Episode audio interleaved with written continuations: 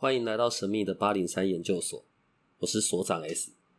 本所的主题大致上是与一些呃非人类日常的生活的主题有关。我说的不是非人类，我说的是非人类日常。本所有一个不公开的脸书社团，你只要搜寻八零三研究所，然后他会问你谁邀请你加入的，你就写 S 所长就可以。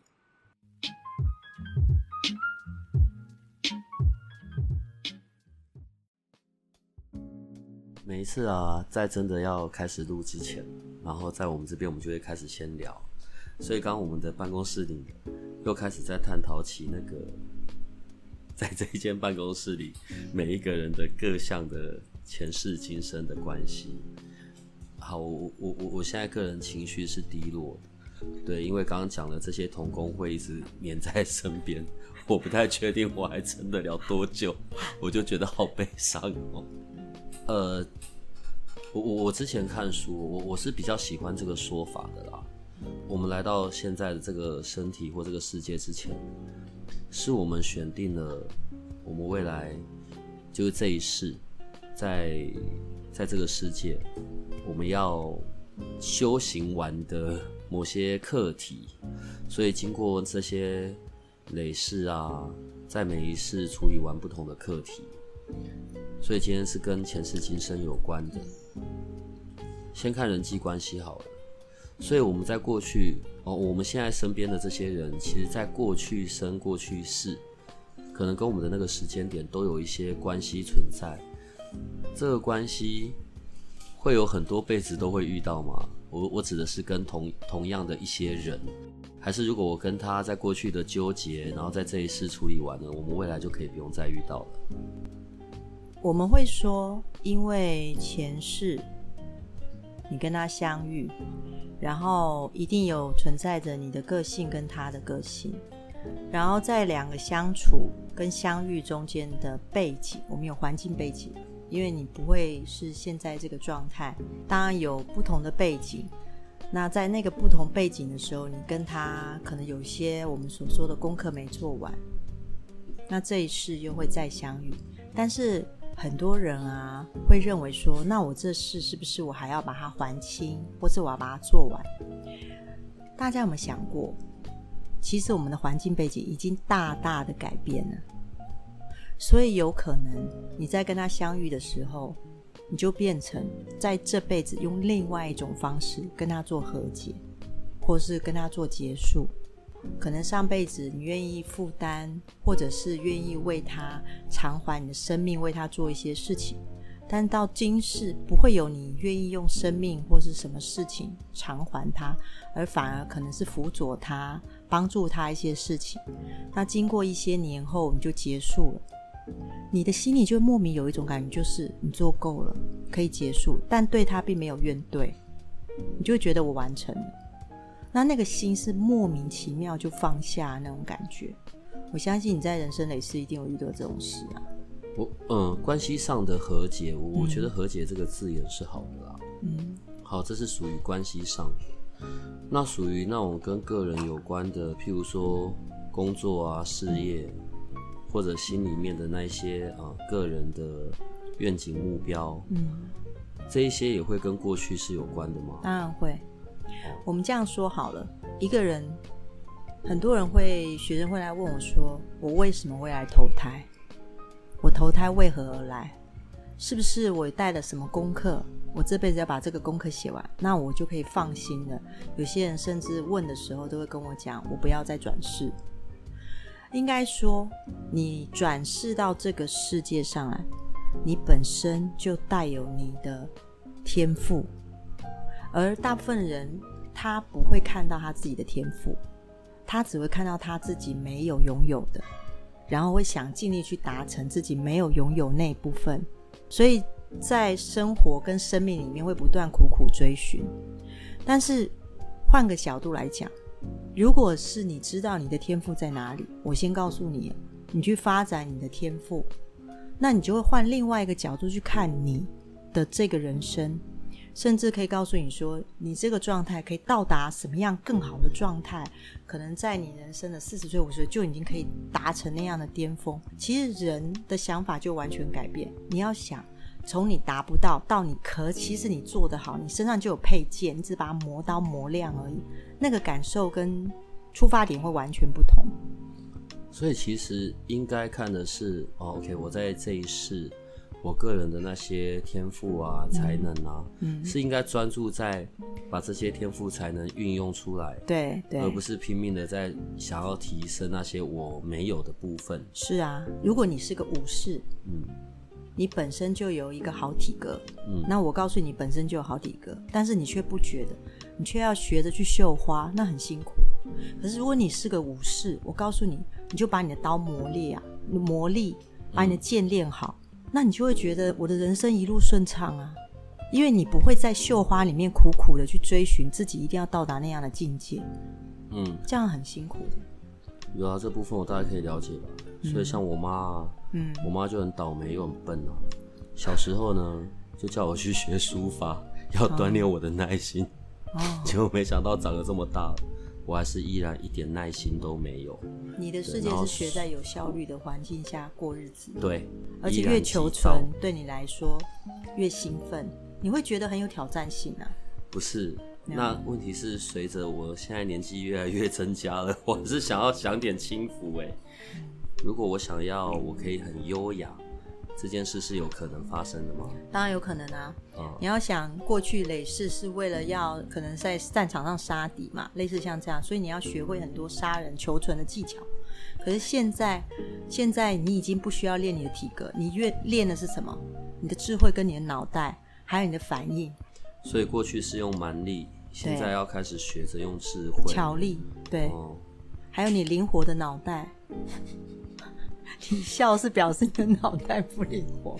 不是因为我想到刚刚我们有某一只童工自己说他觉得自己很聪明，对我就有点担心我是不是也有那个样子而已。啊，嗯，那个童工笑了。这是在个人的那一种，个人的那一种成长上。好，对，可是再回到关系面上。嗯，如果这这一次遇到某 A、某 B、某 C，好，然后假设我跟某 A 的事情处理完了，我我跟他在这一世的缘分也结束了。对，好，我觉得已经处理完了。嗯，那某 B 我没有处理完，然后所以结果到下辈子他又要再出现了，我们又要继续这些未完的课题，只是可能身份不同。譬如说这一次是我爸妈好了，啊始终没处理完，就下一辈子妈的就换我变成他爸妈，会是长这种样子吗？会啊，会是这样。感这也太恐怖了吧！嗯，不会啦，因为那时候你如果是做他的爸妈的话，你会觉得对他是尽心尽力啊，鞠躬尽瘁，对不对？我不要你现在不就是这样吗？啊！我为什么要？我一定是先抓起来赏两巴掌啊！如果你知道，你就会赏他两巴掌。问题就是你不知道啊。我们我我们今天就录到这好了，我现在先打电话给我爸妈说对不起，等我一下。哎呦，可是除了当然除了像这样子的关系，我觉得更多人会关心的可能是关于情感上的关系吧。对啊，就是自己所爱的人，然后我这辈子能不能遇到一个真的跟我很 match？你知道，有时候情感是注定好的，你这边可以多说一点吗？注定好，注定就是你就是会注定遇到他，然后注定在他的身上跟他在你的身上学习到事情，然后学习完之后你就会结束。有时候是你先学好了，你就先离开；有时候是他先学好了，他就先走。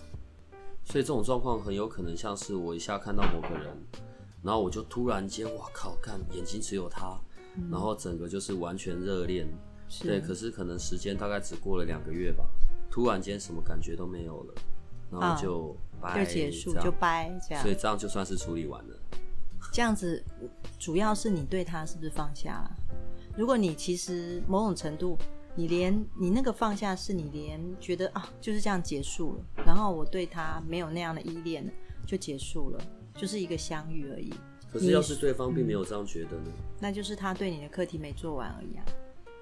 你离开的时候，只要你觉得你没有相欠他，那个是真心觉得没有相欠他哦，或者是你觉得你对他已经可以了，你就结束了，或者是你觉得不要再这样下去，你就结束，然后你就离开。但是他可能对你有依恋，或者是他希望能够再在你身上寻求温暖，他对你可能会有怨怼，那是他自己本身的课题，自己要结束。当然啦、很多人讲到这个，他们就会觉得我不公平啊，我对他付出这么多哦、然后他就这样两个月就跟我掰了，然后他就是对不起我，他什么？应该说那是他自己的脑袋或者是他的想法里面所看到的世界。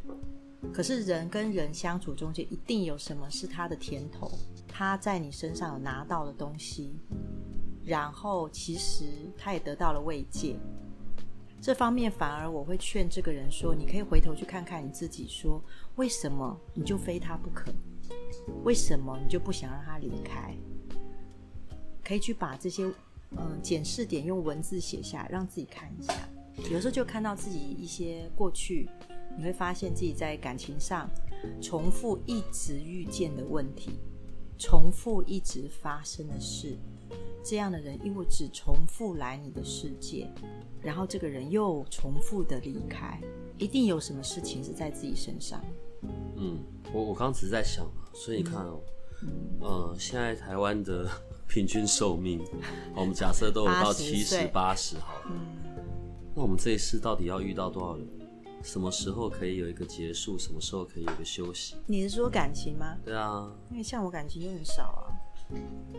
所以你上辈子是尼姑，我觉得我上辈子应该是一个不知道怎么样喜欢人的人吧。那如果在他个人的世界里面，常常会需要这样，呃，会常常会遇到不同的人。你知道，每一次如果有不同的人的出现，在离开，然后又有一个新的出现，又再离开，当然在心里面也会一直不断的制造那些分离感。然后其实这个长久累积下来也并不好。嗯，对于对于感情，每个人想要的当然是最后可以找得到一个一起直到人生最后一刻的人。嗯，好，我只是说在这样子的状态里面，那我们究竟要等到什么时候才会是那一个真的这一世我们可以一起到最后的人？还是我们就是每一次刚认识一个人，然后就带带去带去你前面，然后就直接说，哎、是这个啊，或者不是这个，不是这个，我们就不要再浪费时间了。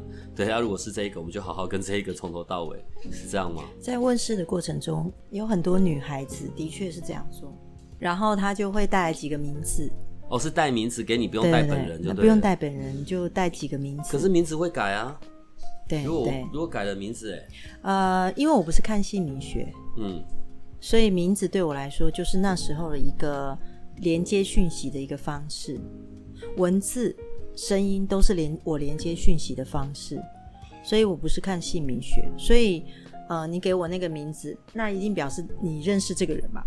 嗯，你这个人，当然，除非你带刘德华，我就没有办法了啦。真的真的会有人这样做哈，就是他带了一些呃模特儿或是明星哈，或是他有办法接触，对不起，我刚刚翻白眼了，不好意思。对，你的白眼翻的很厉害，对，因为他的环境、他的工作可以接触到这些明星，哦呃，是一定有连接的方式嘛。嗯好、那这些名字在我们面前，他都会呈现一个他跟他之间对不对平的一个状态。啊、嗯当然这是我看的方式，但是我通常都会跟这个人讲说，你没有办法选择对你百分之百、一百分的对象，你可以选择目前你要想，假如你现在是七十分，举例啦，我举例，只是用量化的方式举例。好，在我的世界，我不会帮这个人评分，我是说这样大家比较好听得懂。嗯比如说你是七十分，你可能找一个七十八分的男生，对你来说相对应关系他是七十八，等于说他多你八分，或者是九十分的男生，或者是一百零二分、一百零八分男生，三个男生的名字在我面前，你觉得我会挑哪一个？挑比较数字相近的那一个。对，因为一百零八分的男孩子，他跟你在一起相处，你会觉得很舒服，你会觉得进步很多，学习很多，但是他会觉得疲倦跟累，他也觉得有大部分的时间跟你相处，他必须要指导你、教你。嗯当然，这样的男生我也会跟他说，你可以尝试跟他在一起，你可以跟他学习很多，但记记得大部分要给他很多他自己跟自己相处的时间，避免这段感情可能相处一阵子就破灭了。哦，这个是我跟跟学生讲。那通常我会请他去考虑七十八分那一位，因为在目前相处上面并没有不对平，并没有相处之间的障碍或是沟通的问题。当然，以人来说，他会希望我挑个一百零八分的，但你要知道，一百零八分是不是能跟你相处这么久啊？那相对的，你跟他相处的时候，是不是你会有一种，我不知道你有没有以前遇过一个对象，是你跟他在一起，你发现你不断的苦苦追赶他的状态，啊，好多都比你在前面，他好多都比你看得开，好多都比你有更豁达的想法，甚至他的情绪比你更稳定，那你就有一种很想跟他学习的感觉。嗯，但是他久以后，他可能会觉得哦，带着你太累，或者是跟你没办法沟通，他可能跟你在一起一阵，他就离开了。可是照这个说法，人在过程中，当然我们会不断的成长、精进。好，假设譬如我们刚刚那个我们举的那个例子，好，那个人现在只有七十几分好了，结果当他万一长到了大概八九十分了，所以这时候他的旁边的伴侣就得要换人了。他会自己换人，他会突然觉得这个人怎么都没有在成长经济，这个人跟我好像说不上话，搭不上话。所以有时候有些人来问我，他要照顾的女，哪通常是男生啊，他要照顾的对象，我就会跟他说，你就明明知道他只是能够进得了厨房帮你生孩子的对象，为什么你要选他？然后他说，我只想选一个可以陪伴我的对象。可是我很清楚，他在人生的经历过程中，他还是会遇到更好的对象。他如果遇到更好的对象的话，他能够把持得住做朋友，我觉得也 OK。可是这样会有点泄气耶。嗯如果随着不断的成长，嗯然后 OK 中间就会需要换人，需要换人，嗯，这在关系上也太累了吧？所以对方的跟你一起进步成长，彼此之间互相沟通交流就变得很重要。所以某种程度，自己也要为自己的情感这部分负绝对的责任，绝大的责任。所以还是要负责任的。对啊，两两个人的一起成长，谁的责任啊？两个人之间的责任。嗯，比如说他是七十分，他遇到七十八分，他在成长的过程中或进步过程，他分享彼此之间分享沟通，这个七十八分他也会往前走啊，所以他的分数也会跟他越拉在一起。所以我觉得这个不是单纯的只是呃他的状态只停留在那边，但如果那七十八永远都七十八分，或者是他一直都差不多七十八八十左右，然后那个七十分呢已经进步到八九十。那当然之间的沟通跟距离就会有所落差。好，可是这边现在又会有另外一个另外一个个问题。嗯我我我回到前面一点点，刚刚有讲到，假设假设在我的譬如说这样感情世界里好了，所以同样的模式或者同样类型的人一直在发生，这是我，因为我们今天在讲的是前世今生，好，所以这是我这一世一个很大的功课，我可能从老是吸引到同样的人、同类型的人，或者我都是因为同类同样的情感问题而需要分开、分开、分开，嗯，所以这一个部分是关于我们自己要去察觉。对，关于你自己，他是有机会从过去、从前世嗯，去看到那个问题的症结点了吗？对。有有没有一些例子可以说明？我举一个比较简单的例子来说，比如说有个女生，她可能一直都容易重复喜欢上什么样情境状态吸引她的男生。比如说这个男生只是突然觉得，她突然觉得这个男生很可怜、很辛苦，或者是很忙碌，为了家或是工作啊什么很忙碌，然后她很容易去爱上这样的男生，然后去辅佐他，去帮他，然后希望能够让他在这困境里面成长。有这样的男女生，然后当这个男生成功了之后，那男生可能就劈腿，就喜欢上别的女生了。然后他在他的世界里就不断的遇到这样的状态的男生，那他就来问了、为什么？是不是我累世有一些问题，或者是这些男生是来讨就是讨债什么之类的？可是我会引导他回头去想，为什么你在这个情境你会爱上他？所以吸引的究竟是情境还是人，对吧？对，都有环境嘛。那后来我们发现，他前世他特别喜欢去帮助，其实他自己可以站起来的男生，但是却有一些状态，比如说他可能觉得他需要别人更加鼓励他的男生啊，或者是更加他前世就在做这件事，所以他这一世遇到这种男生，他以后会吸引他，可以吸引他，他成长之后。就是那个男孩子辅佐之后，他又花太少的时间跟这样的男生在一起，他大部分都帮这个男孩子做打杂的工作，并没有跟他在同一个线上。比如说，他们两个就开了一间饮料店，他大部分就在饮料店里面顾店，或者是帮他巡店，而这个男生去 social 去找更多扩点的地方，他反而没有跟他去做这件事，那增加了就是。他们两个减少了相处的时间，你看他一整天都在顾店，减少了时间。然后呢，他又很少花很少的时间去了解他现在男朋友的状态，她男朋友也很少跟她说。所以男朋友可能在扩店的时候发现了哦，另外一个在扩店的女孩子，他就跟她谈恋爱了，然后他就觉得他被劈腿了。然后类似像这种事不断在发生，从饮料店到早餐店到可能开一个什么什么财经团台商团体啊。都是这种类似的情境一直不断的发生。后来他发现他自己的高度跟男孩子的状态一直都没有办法接在一起，他永远都是后面打杂的。他累是一直在做这件事情。那我就问他，为什么不是你去跟他一起去看地点？为什么不是你跟他一起去扩展这件事？为什么你就宁愿做打杂？后来还发现他累是都习惯做，要么是女奴，类似像这样，不然就是在家里。顾家的那一种，呃呃，可能是以前三 G 世界其中一个，他可能是一个，他是第二顺位的，他不是嗯正宫，然后他是第二顺位，他都帮忙打，他去他看不到自己的价值，然后他的问题，后来当我这样跟他说的时候，他现在感情世界就转变了，他变成自己去展店，自己去做这些事，自己去把他要的地点创造出来。自己成为女老板，然后自己招募人，然后他现在认识的对象就不一样了，是另外一个，他是做工程师主管的，他们两个的感情世界就变得很棒，而且他花很多时间去了解她的男朋友现在想什么，需要什么，再忙都会花时间去陪她的男朋友，他们感情现在很好，所以因为这样的转变，他的感情世界就变了。这是其中，我看很多今生其实其中一个很小的例子。如果像这种状态啊，然后我我我指的不是刚刚那个案例了啦。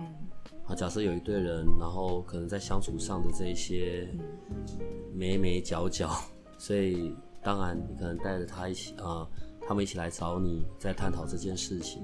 所以你在看他们前世今生的时候，是会看到他呃，就是离他最近的那一世。还是可能好几世都可以看得到，就是专门针对这两个人的各种关系。嗯，很多人会认为说，我这次跟这个人遇见，应该是算相近，比如说可能是才转世前几世的事嘛。嗯，其实不不尽然，因为有时候你这辈子你在遇到的这个人，可能要转好几世你才会再遇到他，有可能是比较久，但是。你跟他如果相遇的话，那个情境就会连接到那一世的状态。嗯，比如说你跟童工一，嗯，他他跟你的连接不见得是很近的这几世，他可能好几世，嗯，可是好前几世，可是你们一直都有这样的状态出现的话，那我就会知道你这辈子相遇这个问题或是这个状态，我不要讲问题啊，这个情境会出现。比如说，他就会照顾你，或是不管你觉得他怎么样，他都会跟着你。嗯，类似这样，或者是你看到他的时候，你就会想要把他带在身边。嗯，把他带在身边这件事，一定是你主动发起的，就是做这件事，而不是他想要来跟你。你会忍不住想要照顾他哦，这来自于累世刚开始开头的状态。如果好几次都是你主动提出你想要照顾他，那我们就会说，基本上。应该很有可能是你要照顾他，你自己本身有这种想法而去做。在过去的那一时，那那那些曾经有过的生命里，对对。我在想啊，我们办公室的同工们啊，应该是以前我种田的时候的田螺吧。我看你这样录完，手心情也没有比较美，没有没有比较美丽。我就不小心在田里，在田里踩到一些田螺，然后我们就要还这么多，说明是九级啊，九。九级哦，九级会呱呱叫，帮你补充。哪一只是九级啊？哦，那一只是九级。田螺，你们是田螺啊？前世今生的话题哦，永远都聊不完啊。对啊。嗯，可是要如何是可以让自己有意识的去可以察觉到，当然专注珍惜在当下，怎么样是可以有意识的去看到说，我在这一世我要来处理的那些功课，嗯，可以从哪些部分来做判定？第一，呃，当然每个人不见得会遇到像我们这样的人，除非他来找我嘛。嗯，那你会有时候，我会比较建议你，当你晚上入睡前，去问问你自己，问你你自己心里问你自己，你现在在意的是什么？你最在意的什么？你现在脑海里浮现起来的那个人是谁？那几个人是谁？去检视一下，你为什么你会想起他？然后你在意的点是什么？自己哦，都是从自己出发，我们自己出发。我在意的点是什么？我想起他的原因是什么？我有什么话我想要跟他讲，但是我没有机会再讲。好，这些是一个在内心可以帮助自己跟这个人做和解的一个动作。我我每天都会做。第二就是我在意的点为什么是这个？我内心现在放不下，常常放不下的事情是什么？我这个情感是什么？然后可以告诉自己说：“我看到我自己这样的情绪，我放不下的事是什么？我看见，只要告诉自己我看见就可以。先不要想怎么解决它，就想我看见。因为很多时候，你之所以你看见，你现在不见得当下能解过解决。先说你看见，这是一个很好的状态。所以当你这样做，一直做的时候，你会发现有一天。”你在意的点，那些事不会再浮现在你的心里，表示你这个状态在目前你现在的情境下获得了大部分的解决。这件事情很重要，因为如果你没有看到你自己这个状态，相对应的这样的人跟这样的感情跟这样的事情会不断的在你的人世间发生，你的身边。所以常常有人觉得。我看起来好像很自由，其实大部分人会羡慕我的生活，可是我却觉得我好像还活在牢笼里。我身上有铁链，我没有办法把它解开。但其实真正最大的力量是你自己的潜意识跟你自己。所以重点在这里，我觉得这刚好，反正今天时间也差不多了啦。嗯，我觉得我们下一段要谈的就是比较属于灵魂状态的这个主题了。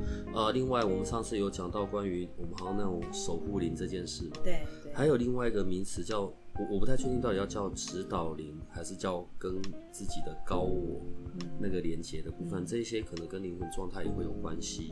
对，呃，我们下一集就会谈这个内容，这样好不好？好，好，那我们今天就到这里，拜拜。